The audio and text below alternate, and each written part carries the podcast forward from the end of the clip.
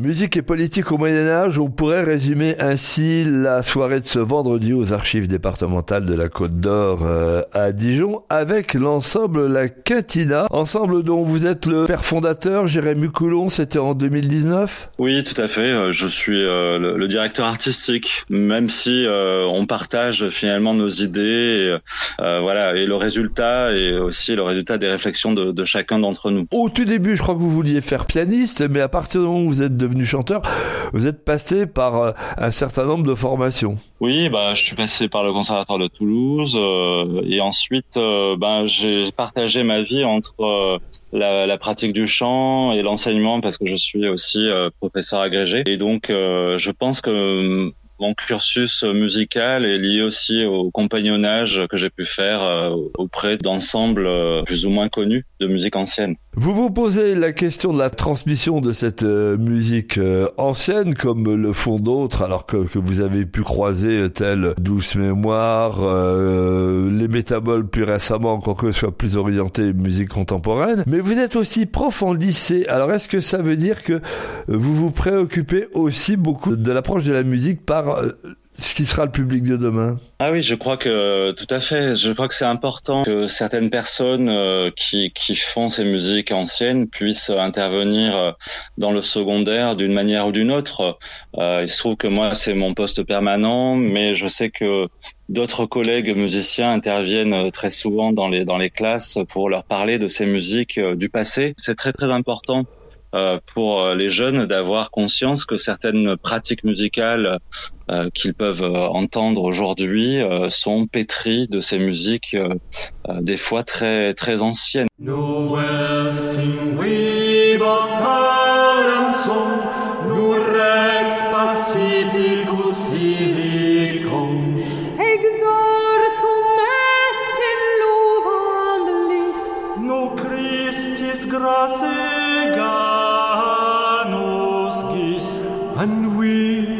Pistorius Portoblis, Bothar.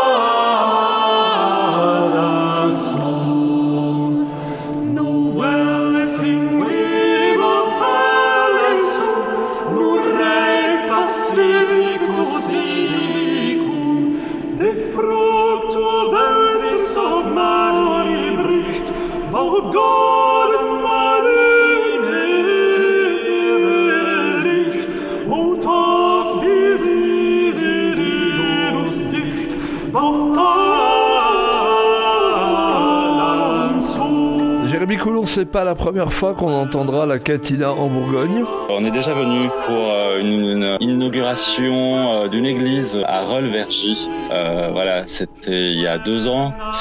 après, je, suis venu aussi très souvent en Bourgogne à une, autre époque avec l'ensemble Musicanova. On était en résidence à Bonn.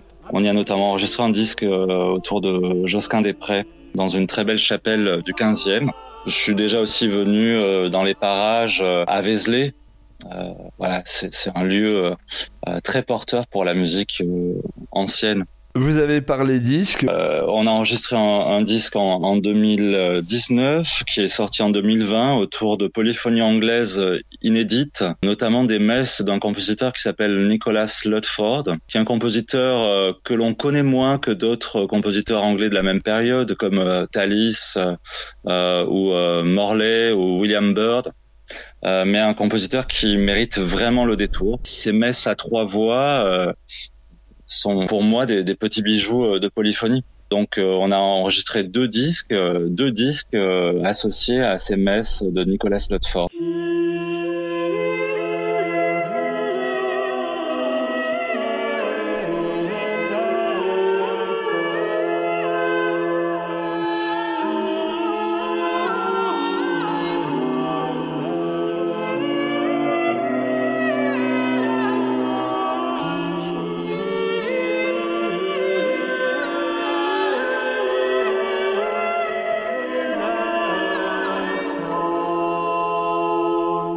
Est-ce que vous retrouvez Jérémy Coulon dans ce rapide résumé que je faisais euh, au tout début de notre conversation à propos du spectacle de ce vendredi soir auquel il faut revenir parce qu'on est là euh, pour ça Musique et politique au Moyen Âge. Alors là, on est plus dans le domaine religieux. On est euh, dans le domaine essentiellement d'un genre musical qui s'appelle le motet, qui apparaît au XIIIe siècle, dans lequel les musiciens pouvaient juxtaposer euh, du latin, euh, des mélodies grégoriennes, donc des mélodies ecclésiastiques, avec des mélodies qui euh, étaient associées à des textes en langue vernaculaire. Je pense notamment au, premier exemple de motet qu'on va qu'on va chanter dans, dans, dans, le programme, qui est un motet d'Adam de la Halle. qui est considéré comme un des derniers trouvères, dont la musique écrite à trois voix est écrite sur un, une partie de ténor qui est une partie de ténor ecclésiastique, mais dont les voix supérieures décrivent la situation politique euh, dans la région d'Arras, et notamment euh, euh, des scandales fiscaux autour de 1269.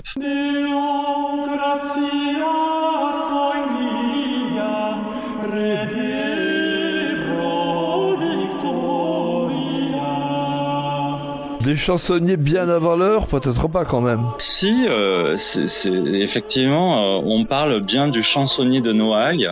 D'ailleurs, c'est la source, en l'occurrence, ou de chansonniers de, l'époque, dans lesquels euh, il y avait à la fois le populaire, le savant, le profane et le sacré qui étaient complètement entremêlés.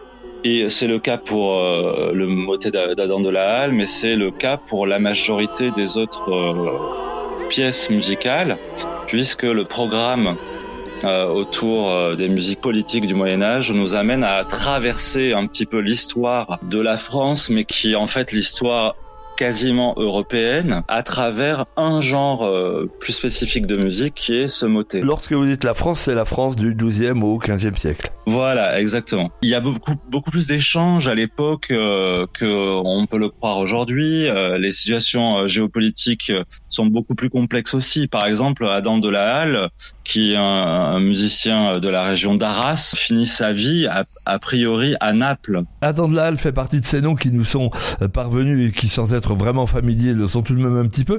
On peut parler de Guillaume Dufay aussi Qui est un compositeur aussi du nord de la France, un franco-flamand, qui lui euh, va aller notamment à Florence, comme beaucoup de ses congénères. Hein, euh, comme beaucoup de, franco-flamands, ils, vont aller en Italie. Et euh, donc, il va créer beaucoup de musique, notamment en l'honneur de la ville de Florence et de ses notables, mais aussi, et là en l'occurrence on va on va chanter un motet qui s'appelle Vasilissa ergo gaude, un motet en l'honneur du mariage de Cléophée de Malatesta avec Théodore II de Palaiologos, qui est en fait euh, un frère de l'empereur byzantin. C'est étonnant de voir que ce musicien franco-flamand qui vient du nord de la France bah, voyage lui aussi, part en Italie et euh, écrit des musiques en l'honneur de personnalités euh, politiques qui étaient euh, plutôt du, du pourtour méditerranéen et quasiment vers la Turquie.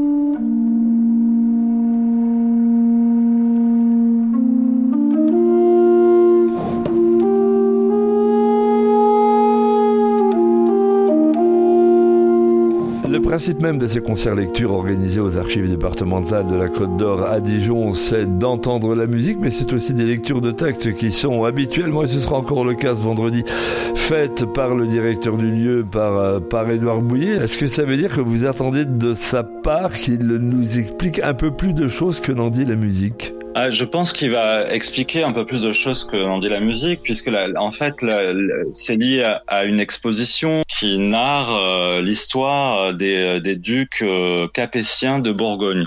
C'est très difficile euh, d'identifier quelle musique était chantée exactement à tel endroit, euh, etc. Je pense que c'est ça, serait aller dans une impasse. Et, donc nous, on a préféré donner une sorte de paysage sonore euh, de, ce qui pouvait être ce Moyen Âge qu'ont pu connaître les ducs capétiens de Bourgogne. La Quintina aux archives départementales de la Côte d'Or, c'est rue Genin à Dijon. Rendez-vous ce vendredi à 20h. On met les liens sur le site de BFC Classique.